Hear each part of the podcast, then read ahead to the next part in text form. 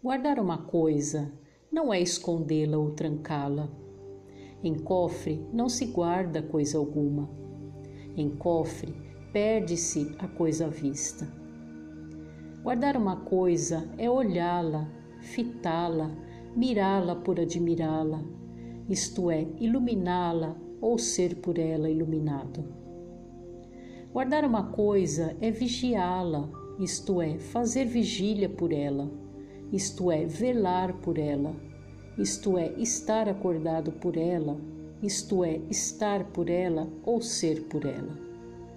Por isso, melhor se guarda o voo de um pássaro do que pássaros sem voos.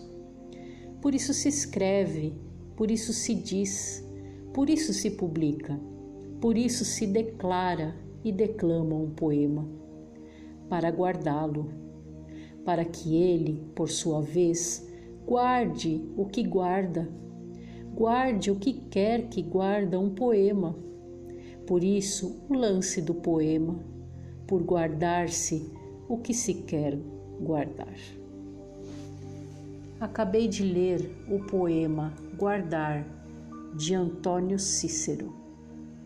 Antônio Cícero Correia Lima nasceu no Rio de Janeiro em 6 de outubro de 1945.